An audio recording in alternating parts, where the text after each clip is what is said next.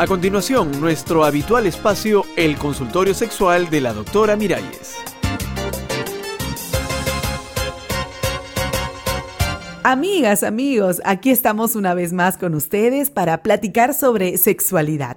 Bueno, sobre el Viagra porque seguimos recibiendo un montón de llamadas para entender bien cómo funciona la pastilla azul, sus pros y sus contras. Y precisamente hoy quiero hablar de la cara oculta. No, no, no de la luna, sino del Viagra. Bueno, Juanita, ya estoy listo, en plena forma. Pues yo no. Hoy no quiero nada. Hoy no, y ayer tampoco, y anteayer. ¿Qué te pasa, Juanita? No me pasa nada. Eso es lo que me pasa, que no me pasa nada. Pero Juanita, cariño, si estoy mejor que nunca. Con esas pastillas estoy con la mecha prendida. No me digas. Pues apágala en agua fría. Juanita. Y aprende a hacer el amor con una mujer.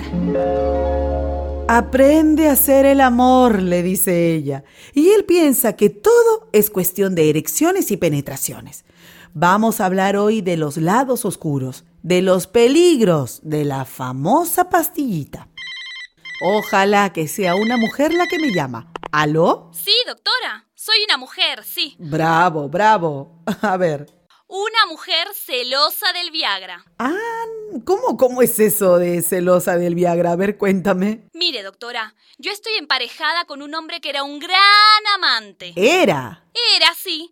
Era porque ya con esas pastillas no sirve para nada. Ay, pero, a ver, a ver, explícame cómo es la cosa. La cosa, doctora, es que a él se le ha metido en la cabeza, o no sé a dónde, que necesita esas pastillas para acostarse Ah, conmigo. sí. Antes él jugaba, Ya. me besaba, me seducía, había romance. ¿Y, y ahora cómo es la cosa? Ahora llega, se quita la bata como si fuera Superman Ajá. y me cae encima. Oh. Vamos a lo que vinimos, me dice. Ay. Se siente un campeón sexual, un corredor de las Olimpiadas. Y a ver, corredor porque porque se corre muy rápido. Eso, doctora. Él va a lo suyo. Yo no he comenzado la primera Ajá. y ya está encaramado pidiendo la segunda. O sea que el Viagra, en vez de volverlo más tierno, lo ha convertido en una máquina sexual. Y a mí, doctora, lo que me excita no es la penetración, Sí. sino el cariño, las palabritas, la pasión. Claro, y mira qué bueno que lo digas, porque ya hay estudios y encuestas que muestran cómo muchas mujeres sienten al Viagra como, como una especie de rival. Eso mismo, doctora. Yo el otro día le quité la caja de pastillas y ¡pum! La tiré por la ventana. y es lógico, a ninguna mujer le gusta que un hombre se active, no por el deseo que le provoca a ella, sino por la química de una pastillita. Ah, e- espera un momento, a ver quién llama ahora. Aló. Eh, aló, doctora. ¿Qué tal, caballero? Dígame. Verá, eso que usted está hablando es la puritita verdad. Ay, me alegra escuchar eso de un hombre. Me alegra mucho, caballero, ¿ah? Y sabe una cosa más, doctora. A ver, dígame. Ahí pasa como con los borrachos. A ver, ¿cómo? Cuando ya están adictos al Viagra, no pueden hacer nada sin la pastillita. Se les olvidó comprarla y les entra el pánico. Eh, mejor diríamos el pénico, porque no saben cómo va a responderles el pene. Bueno, y tú, como hombre maduro, ¿qué le recomendarías a esos hombres? Eh, pues que si tienen un problema verdadero, vayan al médico. Y si no tienen nada, que se dejen de tonterías.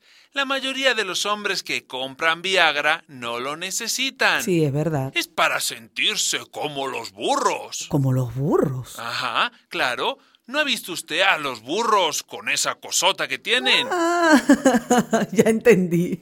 Así se sienten ellos con su pene, como unos burros. Y lo único que logran es que la mujer se aburra.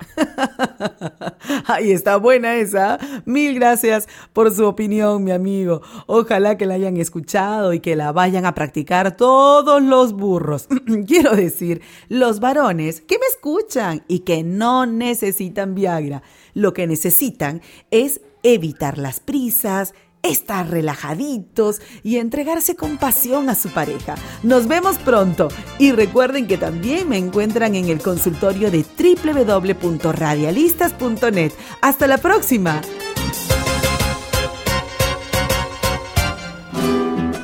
Una producción de radialistas apasionadas y apasionados.